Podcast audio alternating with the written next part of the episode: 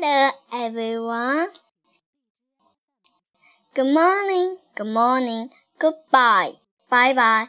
What's her name? My name is Cynthia. How old are you? I'm seven years old. Thank you, everybody. Bye bye.